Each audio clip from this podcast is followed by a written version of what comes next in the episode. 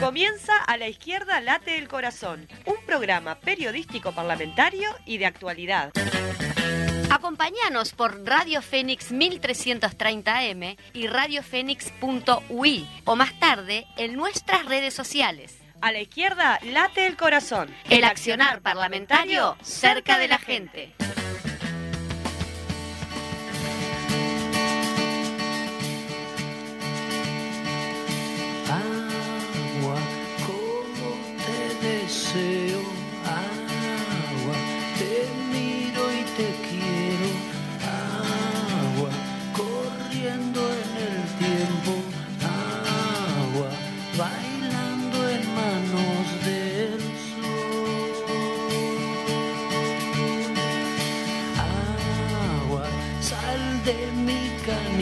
Pero muy buenos días. Aquí estamos con un programa más de A la Izquierda Late el Corazón. Mucha información, no solo, no solo del fútbol vive el hombre. ¿Cómo estás, Paola?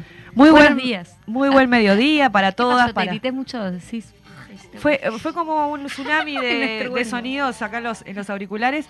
Decía, muy buen mediodía para todos, para todas, para todos, para Fede Lima que está ahí operando Vamos, este, siempre con su este, simpatía. No saben qué simpático que es Fede. Sí, a veces se le paran un poquito los rulitos y vos decís, bueno, mm, tranquilo con Fede. Pero siempre al firme ahí, Fede. Sí, siempre tirando para adelante. Ahí va. Sí, muy lindo. este Y qué lindo día hoy, ¿no? Volvió el, el calorcito. eh, después Mañana de- nos morimos de frío, porque es así, un día hace calor, otro frío, no sé, es tan, tan variable. Lo importante es que si van a estar al sol, yo soy una como una señora grande ya, este, entonces siempre esta cuestión del cuidado, que empiezan los días de sol, este, pónganse protector solar si van a andar a la calle, este, cuídense del sol que está feo, que está malo, evitan este gripes, resfríos, insolaciones, este, pórtense bien y lleven una botellita de agua para hidratarse también y siempre el aguante para la gente que trabaja al rayo del sol, Sí. eh, que son los que más sufren este, las altas temperaturas y, y estos, estos, este verano que parece que se viene, Se viene potente. con todo. Sí. Yo le pido a mis hermanas que por favor no me hagan videollamada colectiva porque estoy al aire. Parece que la gente de un día para otro ya se olvida. Bueno, no las rete, mijito.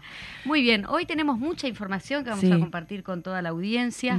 También lo bueno y la buena noticia es que la invitada del día de hoy va a estar aquí en, Sí. en el, en el programa y eso nos gusta porque hay como otro intercambio, otra comunicación. Me parece que es, es, es ¿Te parece? diferente. eh, capaz que está bueno decir quién vamos a tener en la, en la segunda media hora, si los oyentes y las oyentes este, se vamos van a enterando. tener a la diputada Lilian Galán, Sí. que va a estar hablando de un tema que, bueno, está en, en la mesa, está la- a la orden del día, inclusive para ser discutida, para ser debatida eh, e intercambiar aquí con la gente, que es el tema de n- el caso, el proyecto Neptuno. Que Exactamente. eso Se lo es dedico más allá de que lo del especialmente dedicado para Patricia, que nos escucha siempre desde el otro lado, nos está mandando mensajes acá, que indignada con este tema. Bueno, Patricia, hoy la diputada te va a explicar bien de qué va, Exacto. qué estamos haciendo y qué, y qué también, cuáles son las movidas que va a hacer el Frente Amplio, porque han tomado algunas definiciones en relación a, a esta resolución intempestiva que, que tomó el, el directorio de, de OCE. Sí, sin, sin, so- sin solicitar la opinión de, la, de las organizaciones De sociales nadie. frente de Bueno, nadie. El, el modus operandi que ya sabemos que es el modus operandi de este gobierno. a- todo. todo. A todo.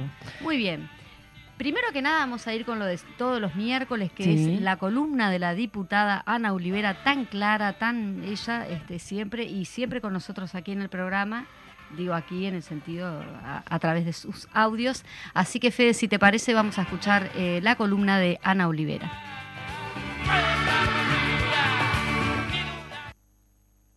Muy buenos días. Eh, estamos aquí en la columna eh, de los miércoles, que en realidad, como siempre, somos absolutamente, soy absolutamente sincera, la grabamos el día martes. Y yo les pido disculpas si algunos de ustedes entienden que, que soy reiterativa. Pero en el día de hoy voy a ser reiterativa eh, es profeso. En la columna pasada y en anteriores hemos estado hablando de la reforma jubilatoria. Y nosotros el próximo sábado, 26 de noviembre, tenemos el plenario nacional del Frente Amplio que se va a expedir no solamente sobre el fondo, sino sobre cómo vamos a actuar. Entonces, en esto es que re- voy a ser reiterativa, voy a explicar el proceso, es decir, y a qué apuntamos el próximo 26 de noviembre. En primer lugar, aquí todas y todos eh, sabemos que eh, estuvimos en contra de cómo se fue procesando a través de un equipo de expertos los diagnósticos previos para llevar adelante lo que se llamaba una reforma de la seguridad social. Eh, hay documentos que ustedes pueden encontrar en las páginas del Frente Amplio, es decir, donde nuestros compañeros, es decir, que conocen a fondo estos temas, se expresan, pueden encontrar en las páginas de la Central de Trabajadores la opinión de los compañeros del equipo de la representación de los trabajadores en ONASPU, o sea, hay mucho material sobre esa etapa. Luego de esa etapa, este, vino eh, una propuesta del presidente de la República que se entrega al Frente Amplio, es decir, donde eh, nuestro equipo nuevamente, con una cantidad, se fue incorporando mucha gente a trabajar eh, en relación a esa propuesta, ¿verdad? Eh, más de 30 compañeros, un equipo que estuvo integrado este, o de alguna manera desde la dirección del Frente Amplio, articulado por nuestro compañero eh, Juan Castillo y el compañero Jorge Polgar, y simultáneamente desde el punto de vista tecnopolítico con el querido Ernesto Murro, el Pepe Von Garner y Jimena Pardo, es decir, que encabezaron eh, la opinión sobre eso, la opinión que era es, de, de cantar, analizar los contenidos que tenía eh, esa propuesta. También eso se puede encontrar en, eh, en, en, la web del Frente Amplio, más allá de, la difusión que tuvo. Pero después de la propuesta del presidente vino el proyecto de ley, que no es igual que lo que era la propuesta del presidente. Por lo tanto, este mismo equipo y en tiempo récord hizo un estudio comparativo mostrando cuáles eran los puntos que traía el proyecto de ley. Y frente a ese proyecto de ley, a partir de todos estos trabajos que yo he ido expresando, eh, en diferentes instancias orgánicas de, del Frente Amplio, en su secretariado, en su mesa política, se eh, acuerda la convocatoria a este plenario del 26 de noviembre, pero una primera expresión clara eh, en relación al proyecto de ley el primero de noviembre en el, en el arbolito, allá en La Teja, conmemorando al mismo tiempo el, triunfo de, del 31 de octubre este, eh, del, del, Frente Amplio, el primer triunfo nacional. Y yo simplemente quiero decir algunos aspectos porque hacen a los objetivos que nos planteamos el próximo 26 de noviembre de, esa resolución de la mesa política. Dice así, la propuesta del gobierno no es una reforma de la seguridad social. Se trata de una reforma incompleta del sistema previsional, o sea, es una reforma jubilatoria para traducir, que descarga el peso de sus costos exclusivamente sobre las espaldas de, las trabajadoras y los trabajadores y reduce el margen de libertad de las personas para decidir de acuerdo con sus necesidades y urgencias. No contempla la necesidad de nuevos ingresos para financiar el sistema. No toma en cuenta las inequidades existentes dentro del propio sistema ni analiza otras posibles fuentes de financiación. Con esta reforma, la mayoría de las personas van a tener que esperar trabajar más tiempo y jubilarse con menos ingresos. El aumento de la edad jubilatoria y las modificaciones en la tasa de reemplazo, o sea, esa proporción que tú cobras este, cuando te jubilas, son las únicas variables de ajuste frente al déficit del sistema previsional. No compartimos esa filosofía y por eso rechazamos el proyecto. O sea que contundentemente comienza nuestra declaración con las ideas básicas de por qué rechazamos el proyecto. Decimos que no es una reforma de la seguridad social, que es una reforma de las jubilaciones y de las pensiones, y simultáneamente sobre qué hombros recae Es decir, y yo agrego algo más que está dicho, ¿verdad? Con esta obligatoriedad de ingresar todos a las AFAP y simulta que también está expresado aquí, y con algo que hemos venido desbrozando, que también la gente va a tener más dificultades para jubilarse. Los objetivos de nuestra reforma, yo lo decía la columna pasada, era que todo el mundo pudiera jubilarse, y por eso llegamos al 98% de personas que podían eh, jubilarse y a su vez, es generamos una, un subsidio para aquellos que no podían a partir de los 65 años. Fue parte de aquella reforma integral que hoy es la base de lo que critican para esta, eh, para esta propuesta. Pero junto con esto decimos otra cosa. Decimos que trabajaremos en el Parlamento para que se incorporen miradas que no fueron tenidas en cuenta en la elaboración del proyecto. No es posible reformar un área tan sensible con un trámite express y de espaldas a la gente. Y entonces finaliza, no la he leído toda, pero eh, ha tenido una amplia difusión, diciendo, comenzamos hoy, este primero de noviembre, un proceso de debate a lo largo y ancho del país en el que las y los expertos, Nuestras legisladoras y legisladores, dirigentes sectoriales y de base recorrerán cada comité de base del país para construir en conjunto una posición que nos permitirá llegar al plenario nacional del próximo 26 de noviembre con el aporte del Frente Amplio al intercambio que se desarrollará en la sociedad uruguaya.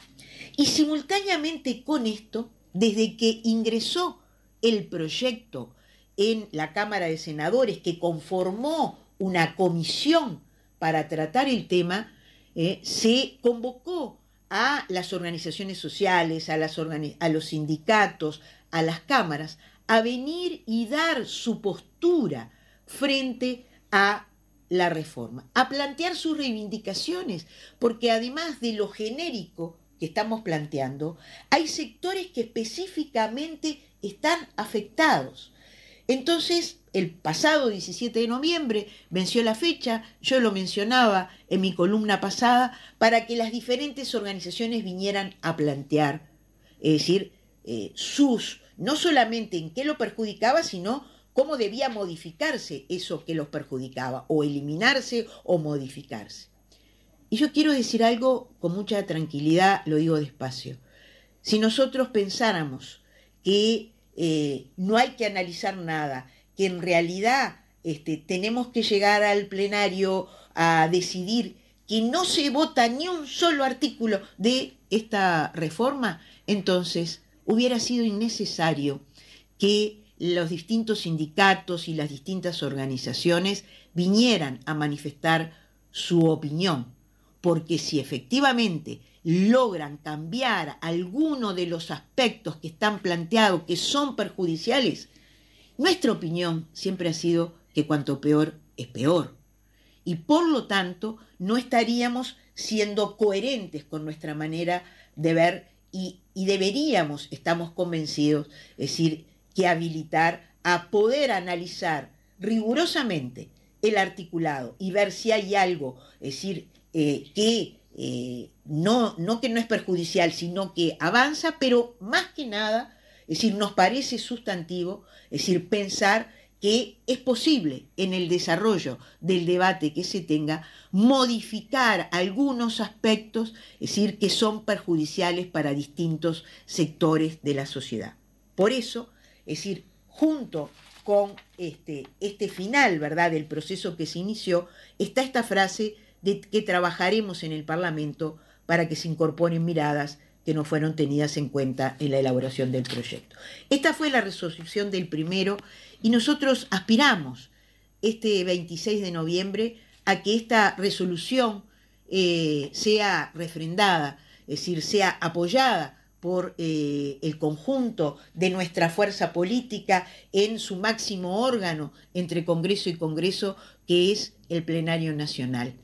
Aspiramos a que, sea un Congreso, un plenario nacional, además de unidad frente amplista, de debate franco, abierto, el debate de ideas no nos asusta, es decir, nos enriquece, pero al mismo tiempo pensamos que tenemos que salir fortalecidos este, de eh, el próximo plenario nacional. Así que eh, este era el mensaje que queríamos transmitir. Eh, esta es la postura que llevaremos el próximo 26, esperando decir que obviamente salga esta reafirmación de por qué estamos en contra de la reforma y al mismo tiempo se habilite a eh, si fuera posible y si existieran, a modificar, a, que se produzcan modificaciones que sean conquistas de las organizaciones, es decir, que eviten eh, el perjuicio eh, para una buena parte de nuestra ciudadanía. Muchas gracias. Muy bien, por allí teníamos la columna, como todos los, los miércoles, perdón, de la diputada Ana Olivera. Quizá, Paula, tenés algo como para, para agregar un poquito a esto en las actividades justamente que estás participando tú también en el marco del Frente Amplio. Sí, eh, bueno, ayer funcionaron todas las coordinadoras de, Montevideo en sus plenarios, en donde justamente están discutiendo la posición que van a llevar los delegados y delegadas al plenario nacional este sábado 26, que es a lo que hacía referencia la diputada Ana Olivera. Em, un plenario nacional que además fue propuesto por las eh, a iniciativa de las bases, eh, o sea que viene desde las bases, queríamos tener una instancia en donde pudiésemos tener el tiempo para construir una posición en común que ya viene siendo en ese sentido con la resolución que tuvo la mesa política, no sé si recordarán, quienes están escuchando, hubo una resolución de la mesa política en relación al tema de reforma que fue de unidad. Y bueno, para profundizar en, cómo construir una estrategia hacia cómo vamos a, trabajar en relación a la reforma jubilatoria, que, que todos sabemos que es bastante perjudicial, que es perjudicial y, antipopular y antiderecho de los trabajadores, eh, propusimos este plenario nacional, así que va a ser muy interesante. Ayer salió la posición también de, del PIT-CNT eh, en un comunicado que seguramente todos y todos ustedes tienen, si no la buscan en la página del PIT-CNT. Más o menos estamos todos y todas en el mismo sentido, solo que la fuerza política, como además tiene el ámbito del Parlamento, es importante que podamos eh, unitariamente definir de qué manera vamos a movernos allí. Sí, exactamente y también están los parlamentarios recorriendo el interior del país con diferentes temáticas, también lo está haciendo el Frente Escucha en el interior. Sí, sí, y ahora tenemos que irnos a algún lugar, me parece. ¿Vamos a la, plaza? Bien. La lucha al movimiento. Vamos a la plaza. Muy bien, este viernes 25 de noviembre se llevará a cabo eh, una nueva jornada por la erradicación de la violencia hacia las mujeres se realizarán diversas actividades. A nivel central se marchará desde la Plaza Independencia a las 18 horas bajo la consigna Juntas y diversas contra todas las violencias, convocada por eh, la plataforma 25N. Muy bien, montones de actividades en, todos lados, en todos los territorios que se vienen haciendo durante todo noviembre, así que vamos arriba con eso. Eh, por otro lado, conflicto en ACE, ya habíamos mencionado algo de esto el miércoles pasado. El viernes anterior, la Unión Ferroviaria simuló la cremación y el sepelio de la Administración de Ferrocarriles del Estado, AFE. La acción se llevó adelante en el barrio Peñarol, frente a los talleres de AFE al respecto, Zamboa TV entrevistó a Washington Sánchez, presidente de la Unión Ferroviaria, quien explicó las causas del conflicto. Eh, nosotros habíamos logrado reabrir el, diálogo este, a mediados de julio y se desarrollaron varias instancias de negociación colectiva eh, hasta que llegó un punto en donde quedó claro por parte del gobierno que iba a haber una rebaja salarial a un montón de compañeros Allí nosotros planteamos la necesidad de, buscar algunas soluciones que contemplaran esta realidad y inmediatamente a mediados de septiembre el gobierno suspendió el ámbito de negociación colectiva hasta nuevo aviso y hasta el día de hoy no hemos tenido ningún tipo de novedad. Nosotros hemos sido bastante pacientes porque desde mediados de septiembre y casi todo octubre estuvimos intentando contactar a las autoridades, mandamos cartas al ministro de Transporte, al presidente de AFE, a todo el directorio de AFE, a los asesores del ministro Falero, y no hemos tenido ningún tipo de respuesta. Y bueno, ante esta situación gravísima que es que le rebajen el salario a los trabajadores ferroviarios, es que a partir de la semana pasada empezamos a desarrollar un, conflicto. Hoy AFE tiene 380 funcionarios, la rendición de cuenta parte a la empresa en dos y establece que 150 trabajadores pasen a la órbita del Ministerio de Transporte con una rebaja eh, en su salario cercana al 50%. Esa es una de las cuestiones que queremos poder negociar colectivamente y la otra es eh, que los funcionarios que queden en AFE puedan tener una carrera funcional acorde, puedan ser presupuestados, porque también esta rendición de cuentas a AFE le quita el único ingreso genuino que le iba quedando, que es eh, cobrar el canon de vía a las futuras operadoras que van a venir, como es el caso de UPM. Si bien hemos tenido cierta repercusión a nivel de prensa, este, todavía no ha sonado el teléfono de parte de las autoridades para convocar al diálogo. Saludamos entonces allí a los compañeros de Zamboa TV que siempre están acercándonos esa información. Eh, vamos eh, en otro tema, otro golpe a la investigación científica. El colectivo de trabajadoras y trabajadores de la base Clemente Estable emitió un comunicado donde expresan su rechazo a la supresión de jefaturas en el Instituto de Investigación Biológicas Clemente Estable. El documento señala que conocieron de forma oficial la eliminación del padrón institucional de un cargo de jefe de departamento, vinculado a uno de los grupos de trabajo. Alertamos a todo el espectro político de nuestro país que estas medidas decapitan el instituto, dejando un grupo entero acéfalo y condenando a la institución a la extinción, se denuncia en el documento. El documento finaliza realizando un llamado enfático para que se revea esta decisión que ha instalado una verdadera guillotina al funcionamiento de nuestro Instituto de Investigaciones Biológicas Clemente Estable. Reclamamos que se anule la decisión de aplicar como norma la eliminación de las cabezas de los grupos de investigación y se recupere el cargo ya amputado a uno de nuestros departamentos. Eliminación de cogobierno en la UTEC. Este martes, con los votos de la coalición de gobierno, se eliminó el cogobierno en la UTEC y se reduce la integración del Consejo Directivo a cuatro integrantes.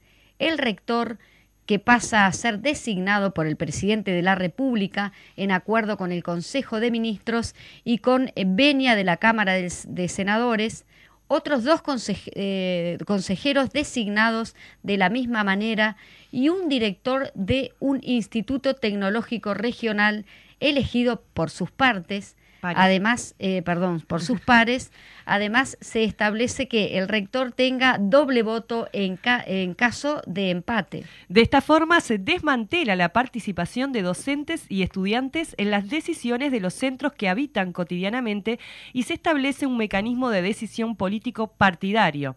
No es democrático, no es plural y se sigue sin escuchar a los actores que verdaderamente habitan los centros, denunció la UJC. Reforma educativa. El Frente Amplio se pronunció en conferencia de prensa sobre la llamada transformación educativa que está eh, llevando adelante el gobierno. A continuación compartiremos las palabras del presidente del Frente Amplio, Fernando Pereira, y del maestro y ex consejero de primaria, Pablo Casciani. Hemos visto una cantidad de spots televisivos y de mensajes públicos en referencia en la importancia de la transformación educativa, nos han llamado la atención una serie de afirmaciones que no coinciden con la realidad. Una de ellas es que el presupuesto educativo aumentó en estos tres años, cuando en realidad solo en la NEP se perdieron alrededor de 140 millones de dólares y en la universidad en el entorno de 39 millones de dólares. Cuando uno dice se gastó menos en educación, lo que está diciendo en verdad es se gastó menos en salario, se gastó menos en inversión, se gastó menos en gasto de funcionamiento, es decir, empeoraron todos los índices vinculados en la educación en apenas tres años. Y esto lo quieren superar con una campaña publicitaria.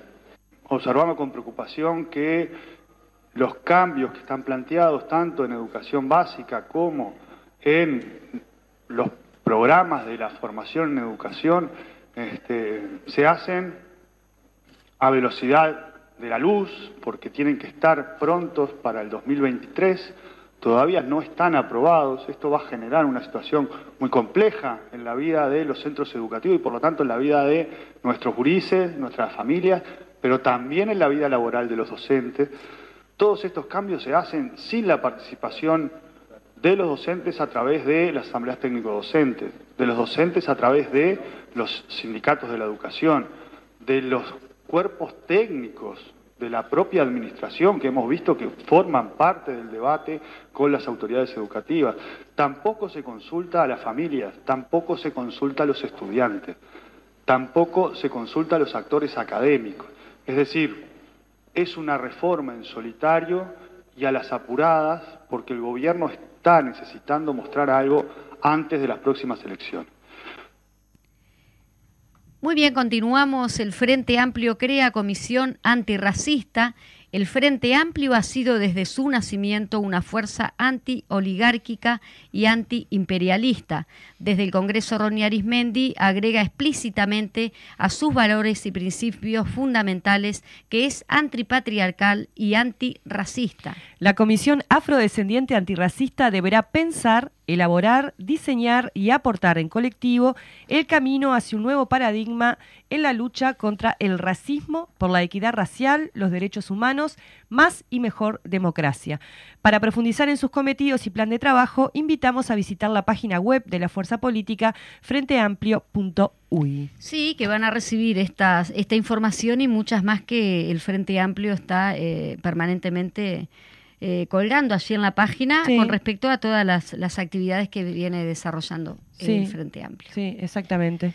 Bueno, Muy estamos bien, creo que estamos ahí justita. divinamente. Divinamente estamos. Che, eh, no, eh, ya que tenemos un- unos minutitos más, reiterar que ahora a la vuelta vamos a estar con la diputada Lilian Galán hablando sobre el proyecto Neptuno, que ya lo habíamos tenido este tema aquí en su momento, justamente con ella estuvimos conversando. Sí, es verdad. Creo que fue telefónica su Sí, entrevista. telefónicamente. Y bueno, eh, de aquel, de aquel este proyecto inicial que también era cuestionado, hubo algunos cambios, sobre eso estaremos conversando y también sobre la perspectiva del Frente Amplio en relación a qué medidas se tomarán. Sí, para- los cambios no tan positivos, pero bueno. Sí. Y ya de paso, saludo a todos los programas de Dale, radio, ya dale, un ratito. El lunes La Mecha, saludamos a todos este, ahí los, los conductores.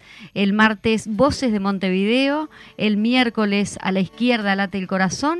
Los jueves eh, Cultura en Casa y Voces del Interior, que es, a- hace poquito nomás Sí. cumplió un año.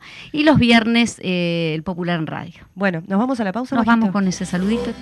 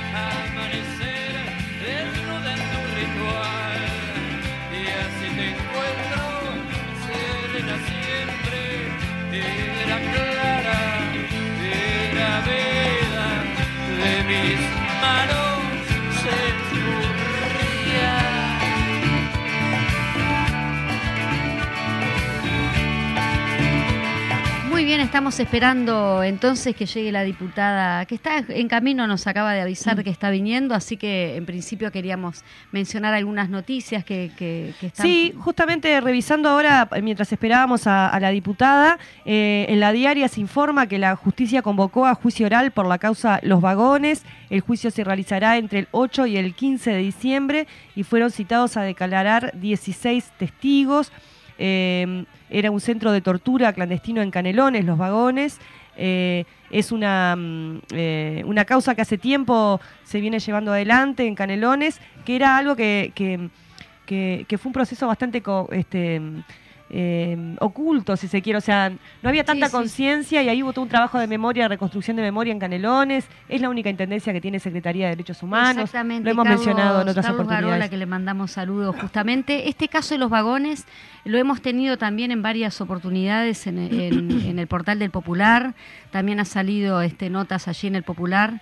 Eh, tenemos un trato directo y también una información este, permanente con Ricardo Echeverri y bueno, Blanquita, que son unos de los, eh, uno de los tantos ¿no? integrantes. Sí. Y bueno, esperemos que esto sea positivo para, para, para hacer justicia ¿no? en cuanto al tema de los derechos humanos, que de a poquito se va este, bueno, esclareciendo muy de, muy de a poquito, ¿no? Sí. Cuentagotas casi. La causa justamente fue iniciada por la responsable de la Secretaría de Derechos Humanos de la Intendencia de Conelones, lo que mencionábamos recién, Valeria Rubino, y por la asociación Ágora, que es la que nuclea, eh, en mayo del 2019 fue, fue hecha la, la denuncia y es la primera causa por crímenes de lesa humanidad que se tramitó después de la vigencia del nuevo código de- del proceso penal. Todo esto estamos diciendo lo pueden encontrar en, en la diaria, lo vamos a decir porque este, vale la pena el, trabajo que hacen allí los compañeros y compañeras este, periodistas. Sí, saludamos a Ricardo Echeverri que justamente nos había este, hecho llegar esa información también. Y bueno, vamos a esperar que llegue nuestra diputada este, que va a estar hablando. Es un tema también del tema Neptuno, ¿no? Mm. Eh, cómo de alguna manera u otra que lo, que lo hemos estado tratando en varias oportunidades aquí en la radio, no solo la privatización de la educación de alguna manera, la privatización de- que, que ejerce el Estado en cuanto a las empresas públicas y lo tan necesario que es que bueno que estos servicios a la población, por así decirlo, se van de alguna manera u otra privatizando solapadamente. En esto del agua está sucediendo también, ¿no? Recurrir a empresas privadas para resolver un tema que en realidad lo puede perfectamente resolver este OCE, ¿no? Como empresa pública. Como lo han hecho también en la educación, eh, que es eh, uno de los temas que también hemos tratado eh, aquí en, este programa, en el portal El Popular, los maestros ahora van por la educación rural. La secretaria general del PITCNT y de la FUNTEP, Elvia Pereira, consideró como un nuevo episodio de persecución antisindical la decisión del CODICEN de modificar el Departamento de Educación Rural para transformarlo en una coordinación nacional, que el único cambio concreto eh, que tendrá es la exclusión del maestro licenciado en Ciencias de la Educación, profesor y docente universitario Limber Santo del concurso para el cargo de dirección, ya que se agregó en el llamado que el aspirante deberá ser inspector. Y así en todo, ¿no? Es como, como parte de, de- la lógica eh, general de funcionamiento, de desmantelamiento, de... Bueno, también había leído que hubo una- un caso de censura en una UTU por parte de la dirección del centro de estudios de unos chiquilines que habían hecho un trabajo final vinculando eh, eh, el deporte y los derechos y la dictadura, eh, en donde hablaban de eh, un jugador uruguayo y eh, no, me acuerdo cuál era el nombre del jugador uruguayo, pido disculpas, Figueiras, creo que era algo así, y el brasilero este, Sócrates, y no les dejaron presentar el, el trabajo, la directora los censuró, eso fue denunciado por el, el núcleo sindical de base y por los docentes, de la misma manera que eliminaron el concepto de terrorismo este, de Estado, de, eh, de los planes de estudio de, de- secundaria, eh, y bueno, y lo que ya todos sabemos en relación a la quita de historiadores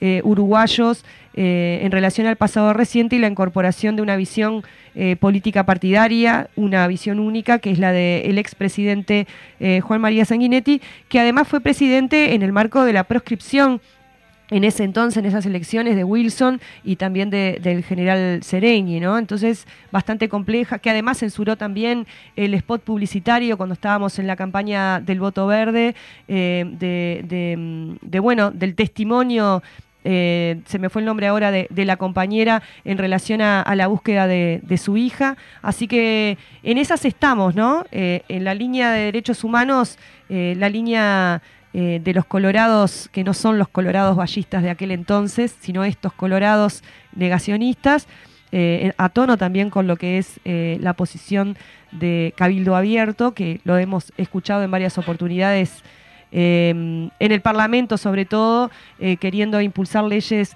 que liberen a, los presos, eh, a las personas que fueron juzgadas y que están en Domingo Adena responsables de, varios crímenes de, de- lesa humanidad. Eh, mientras, yo les estoy conversando esto, eh, tratando de ahondar en temas que tienen que ver con derechos humanos, eh, porque estamos esperando a la diputada Lilian Galán. Si quieren mandarme algún mensajito a, quienes están escuchando, quienes tienen mi número telefónico por ahí, podemos seguir conversando y abordando mientras esperamos que llegue eh, la diputada.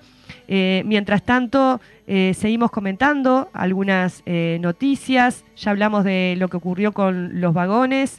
Eh, bueno, falleció también, me parece que está bueno comentarlo, ya que estamos aquí, el cantautor cubano Pablo Milanés, y también falleció la histórica militante eh, de Madres de Plaza de Mayo, Eve de Bonafini.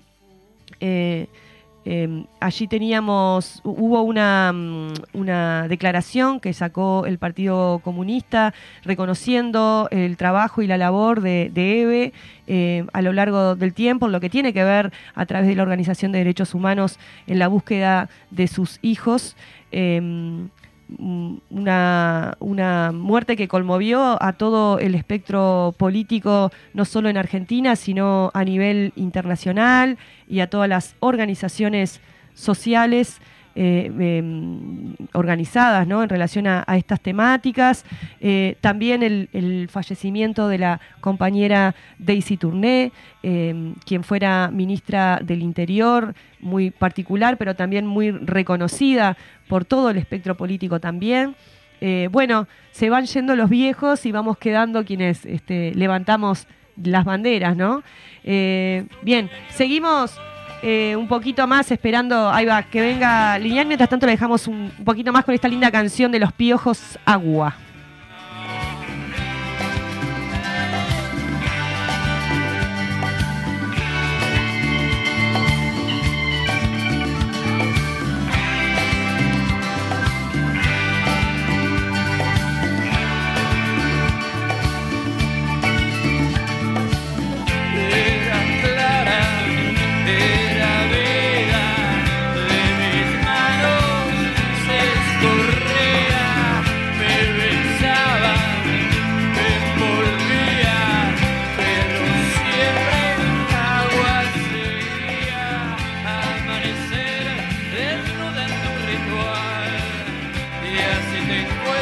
Bueno, muy bien.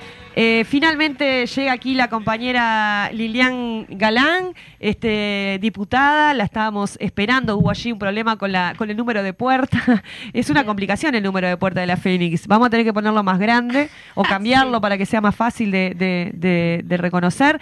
Eh, Sí, eh, vamos a darle la dejamos que un respire un poquito, Sí, que se acomode. eh, bueno, diputada, le damos finalmente, eh, despacito tenemos, tenemos tiempo, este, no, no es necesario que, porque, porque yo, a mí me ha pasado de llegar sobre la hora corriendo. No, disculpen, tenía mal anotado el número de puerta y claro, este, paramos dos eh, cuadras antes. Ahí va. Y, vino bien. rapidito, por eso Sí, seguramente sí, sí. la van a escuchar agitada en estos primeros minutos hasta que... No, no, ya, ya Te- estoy te bien. vamos a decir un poquito, estábamos justamente comentando, ¿no? A nivel de este gobierno, Sí.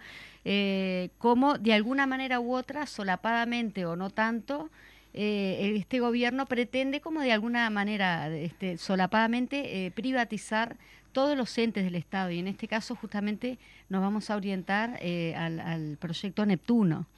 Bueno, primero que nada, muchas gracias por la invitación, un gusto acompañarlas, un gusto estar con ustedes acá y con todos los oyentes y las oyentes. Este, yo discrepo contigo en cuanto a soslayadamente, porque este proyecto Neptuno en realidad dejó de ser eh, soslayadamente para concretarse en un proyecto eh, privatizador y justamente un elemento natural, un bien público como es el agua, ¿no? Este, un bien público finito que lo tenemos que cuidar mucho más en tiempos de cambio climático, en tiempos que nosotros sabemos que la situación climática y la situación este, ambiental del mundo está cambiando y nuestro país no es ajeno a eso. Y sin embargo se toman estas deci- decisiones que no es una buena decisión. Ahora vamos a analizar por qué este, no es una buena decisión. Antes también querías decir, este, para fundamentar por qué lo desoslayadamente, es que el ministro Peña y el directorio de OS estuvo en el Parlamento porque fue invitado por el Parlamento a conversar este, en la asamblea, en lo que se llama este, eh, llamado a sala sobre el proyecto Neptuno. Y ahí les estuvimos preguntando, los diputados, diputadas, porque el Parlamento también cumple esa función de control, ¿verdad?, del eh, Poder Ejecutivo. Y allí el ministro nos mintió descaradamente porque nos dijo que esto era un proyecto que se estaba pensando, que todavía no se tenía claro, que estaban en los estudios de factibilidad, iban por el cuarto tomo del estudio de factibilidad, y al mes de haber estado en el Parlamento diciendo esto, tenemos ya la licitación de pliegues. Disculpe, este, ¿cuándo fue eh, que estuvieron en el Parlamento como para ir armando un... Eh, este no recuerdo bien la fecha, pero fue... Este, ah, sí, me acuerdo perfecta la fecha, el 19 de octubre. El 19 de octubre, eh, a las 10 de la mañana, llega el Ministerio acompañado del directorio de OCE, de no todo el directorio, fue el presidente y el, secretario general de la empresa, y allí nos dijeron justamente que esto era un proyecto que se estaba estudiando, que había algunos tomos de factibilidad, que ya íbamos por el cuarto tomo, ¿verdad?, de estudio, pero que, que bueno, que era algo que se estaba pensando y al mes y poco ya tenemos sobre la mesa la licitación de pliegues, de pliegos, ¿verdad? Este, para la construcción de la obra. Entonces, este, bueno, nos parece muy poco serio. Este, como Frente Amplio estamos indignados frente a esta situación. Ya lo dijo el compañero este, diputado Tucci en la conferencia de prensa que nos llamamos a, asamblea permanente, digo, sobre este tema para ver cuáles son las medidas que se toman.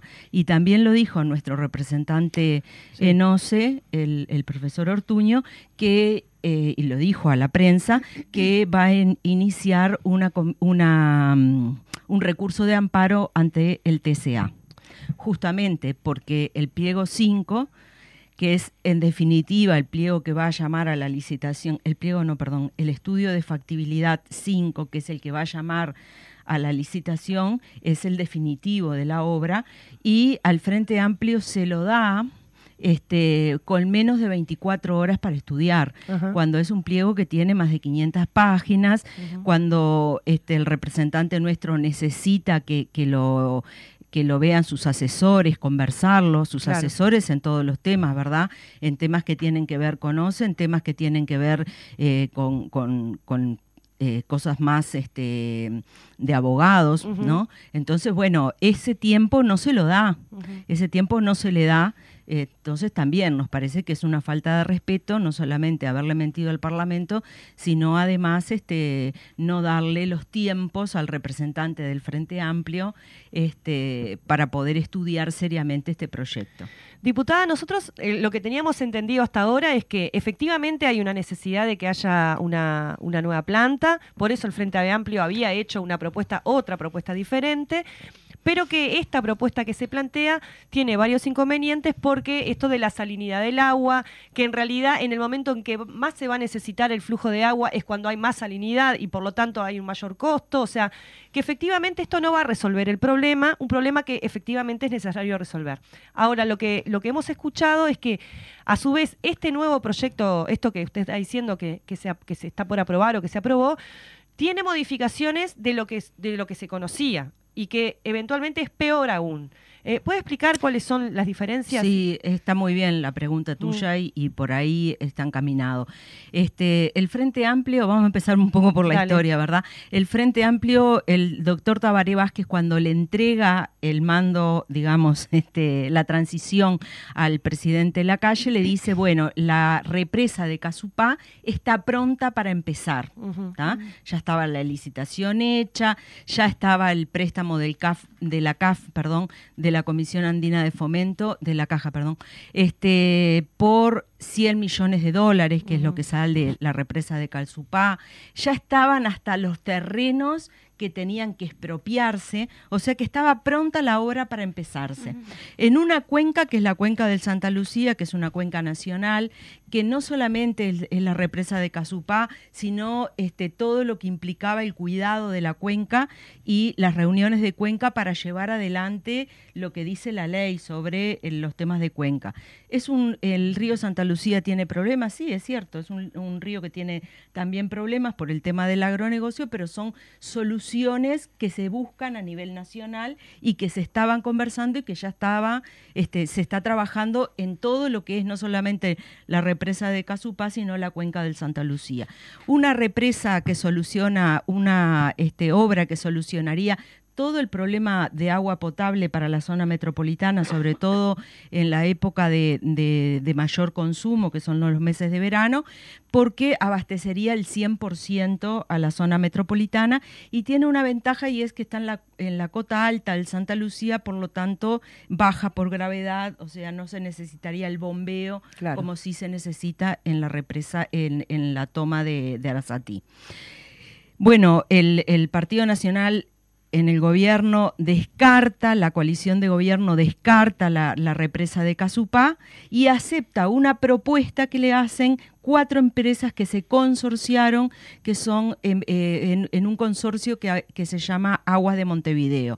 Son Berkel, Fast, SACEM y este, no me acuerdo la otra, pero son cuatro empresas que este, estas mismas empresas fueron las que asesoraron a OCE, a la empresa OCE, durante mucho tiempo, porque este proyecto de tomar agua del Río de la Plata no es nuevo en el Uruguay, ya se había planteado en la década del 70, se planteó en la década del 80, se planteó en el 2001 y se contrataron estas empresas y estas empresas dijeron que no, que no era buena la solución esa, que no había que ir por esa solución de tomar agua del Río de la Plata. Y sin embargo ahora son las empresas que presentan este proyecto como muy novedoso, como muy este, innovativo, porque se basan justamente en una ley que se tiene que presentar proyectos, que es una ley del 2001 del gobierno del doctor Valle, este, mm, si no recuerdo mal el nombre, es la 17555, mm. y amparando en esa ley presentan esto como un proyecto muy novedoso. En una zona, Arasatí, que tiene muchos problemas. Uno de los problemas que tiene es el problema de la salinidad. Este, es una zona donde el río de la Plata presenta eh, salinidades cada vez más extendidas en el tiempo, ahora son hasta de 60 días. Y lo que dice la Facultad de Ciencia y lo que dice el CURE de la Universidad de la República es que va a ir en aumento porque el cambio climático hace que este, estas situaciones se den en el tiempo más cercano. Eh, una cosa que dicen es que, bueno, por efecto del cambio climático los océanos están cada vez más altos y por lo tanto la salinidad al río de la Plata va a ir entrando más. Bueno, esto es lo que dice la academia, ¿verdad? Lo que dice la Facultad de Ingeniería, la Facultad de Ciencias, el CURE, que no es buena esa toma en el río de la Plata. Y fíjense que cuanto más salinidad hay en esa toma del río de la Plata es en las épocas en que nosotros necesitamos mayor cantidad de agua. Y este, esto es una cuenca binacional, no es una cuenca que los problemas los pueda resolver solo Uruguay. Va a tener que conversarlo con Argentina, con Brasil, o sea, viene desde el Paraná, este, el río del, de la Plata se une al río Paraná, por lo tanto este, es un problema grave que, que, se tiene, porque bueno, los países que recién nombré tienen, son países extractivistas con un eh, agronegocio muy fuerte, no hay estudios sobre el río Paraná en este momento que, que OCE los haya tomado, este, y además tiene otro problema que es una cota cero, y por lo tanto hay que bombear el agua y eso tiene muchísimos más costos. En este último proyecto se bajaron los costos porque eh, la toma de agua este, va a hacerse con, este, y esto es lo que nos dicen los técnicos, no es porque yo sepa tanto de, este tema este, que es más de, de, ingeniería, lo que nos dicen los técnicos es que los caños que se van a utilizar son caños que no son apropiados para una represa, este, que no son apropiados para este, para lo que significa este lo que va a tener que, Que bombear, el que caudal. bombear Ahí el va. caudal. La presión. Est- ahí está. Eh, les podría decir que algunos nos han dicho estos son caños que se pondrían en el hogar, ¿no? Así que eh, bueno, este otra cosa es este que bueno que para cuidar este la represa, para cuidar el tema del embalse, eh, se haría un polder que sería para que entendamos todos, una piscina gigante, ¿no? Donde se almacenaría agua para bombear en los tiempos en, en que este, la salinidad es mayor. Pero ¿qué nos encontramos en este tomo 5 de factibilidad? Es que este polder sería mucho más chico. Entonces, si antes este proyecto Neptuno iba a abastecer el 30% del agua metropolitana, ¿no? De lo que necesita solamente el 30%, contra el 100% de Casupá, ¿no? Entonces, ahora con este proyecto que lo han achicado, porque lo han achicado por los costos que se habían ido muy altos a más de 700 millones de dólares, entonces, este en realidad 750 Sí. algo por el estilo, ¿no? Este no me acuerdo bien el número. Lo achicaron y este este proyecto en realidad va a abastecer muchísimo menos, el 15 o el 10% de lo que necesita la zona metropolitana.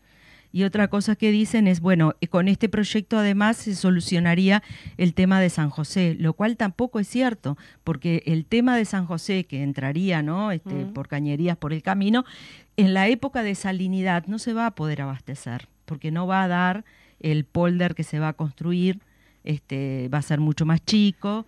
Este, Entonces, en realidad, se bajaron los costos de este proyecto, pero empeoró la solución de este proyecto, empeora- empeoraron las soluciones técnicas, las soluciones económicas. Y otra cosa que nos dicen también este, la, el- la gente de OCE que tiene el expertise, ¿verdad? Sí. Lo que son los gerentes. Fíjense que el gerente de agua potable de OCE no está de acuerdo con este proyecto. Cuando dice se consultó a las gerencias, en realidad se consultó a la gerencia general, Mm. nada más no. Los demás gerencias, cuando fueron consultadas, estuvieron en contra de este proyecto. Entonces, lo que nos dicen las gerencias, además, es que cuando se va a hacer los pliegos para, para llamado a, li- a licitación, tiene que haber un costo oficina de ese proyecto. Y eso no se hizo, no se sabe. Entonces, en realidad, hay grandes números, pero este, no se sabe si van a ser esos números, ¿verdad? Puede ser más, puede ser menos, pero no, en realidad no se sabe cuánto va a salir. De todas maneras, es un negocio, porque acá hay empresas privadas vinculadas, es un negocio, hay una cuestión que tiene que ver con la privatización y hay un- un- una cantidad de dinero que el Estado, a través de OCE, va a tener que poner ahí. ¿Cuál es el negocio? Eh, pusiste el, el acento bien Mm. en, en donde está. Esto es un negocio. Cuando nosotros le dijimos al ministro, este, acá este, es, es un negocio, nos dijo, es una falta de respeto decir que las empresas lo único que buscan es ganancia. Obvio. Sí. ¿Qué van a buscar? Caridad no hacen. Claro, es lo que le. El decimos, ministro ¿verdad? lo decía justamente ayer en la letra chica de ¿Decía que, eso? que en realidad eh, el Frente Amplio quiere siempre como la negativa antes de ver ese, el presupuesto del, del gobierno, cómo, cómo hace el presupuesto país en todo esto también, ¿no? Claro, pero no, no es poner palos en la rueda. Es realmente que este proyecto es malo. Este proyecto se va a empezar eh, a construir. Este, va a llevar dos años de construcción, no sabemos cuándo empieza. O sea que hereda el próximo gobierno un proyecto que de pique es malo, que de pique es malo, es una falta de respeto cuando ya tenían la represa Casupá y cuando el ministro nos dice igual hay que hacer la represa Casupá. No, igual hay que hacer la represa Casupá, no, porque con este proyecto se llevan casi el 40% del presupuesto de OCE y la dejan desfinanciada a OCE como para hacer otro proyecto al mismo tiempo.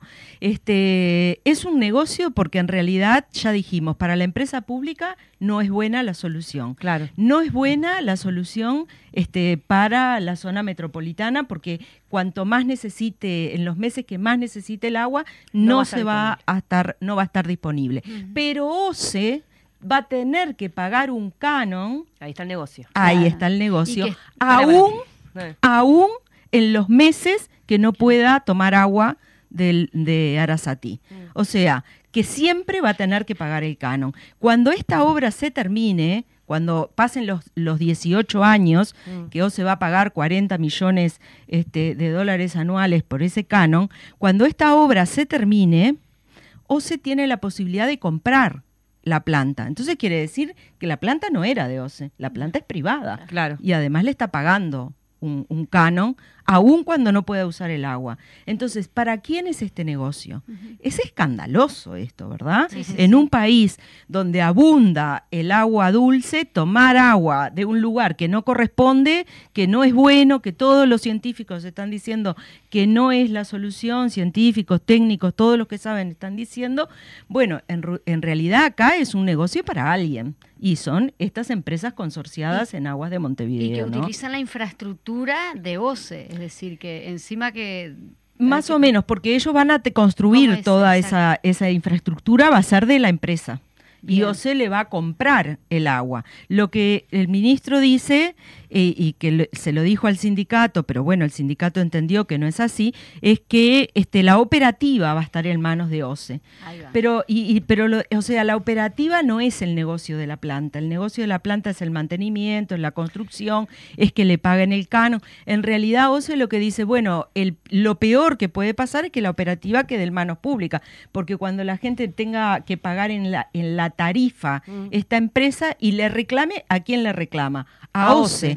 ¿Quién va a dar la cara frente a la población cuando el agua no esté y se necesite? OCE. Y que va a aumentar también este el agua. Bueno, ahí está. Y que este, sí, va a aumentar la tarifa porque o- indudablemente que después de estos dos años, cuando OSE empiece a pagar el canon, lo va a pasar a tarifas. Y con Eso es vicios evidente. de inconstitucionalidad. Ya estamos terminando. Graves. Pregunta acá este Carlos Federico. ¿Es constitucional? Bueno, nosotros decimos que no. Ahí va. Todos los, los que hemos consultado, especialistas este, en el tema, dicen que no. El sindicato también tiene sus abogados y sus consultas y dicen que no, se está violando el artículo 47 de la Constitución, donde dice que este, todo lo que sea la producción, este, este, bueno, Distribución. distribución, todo lo que sea el tema del agua tiene que ser llevado adelante por una empresa pública estatal.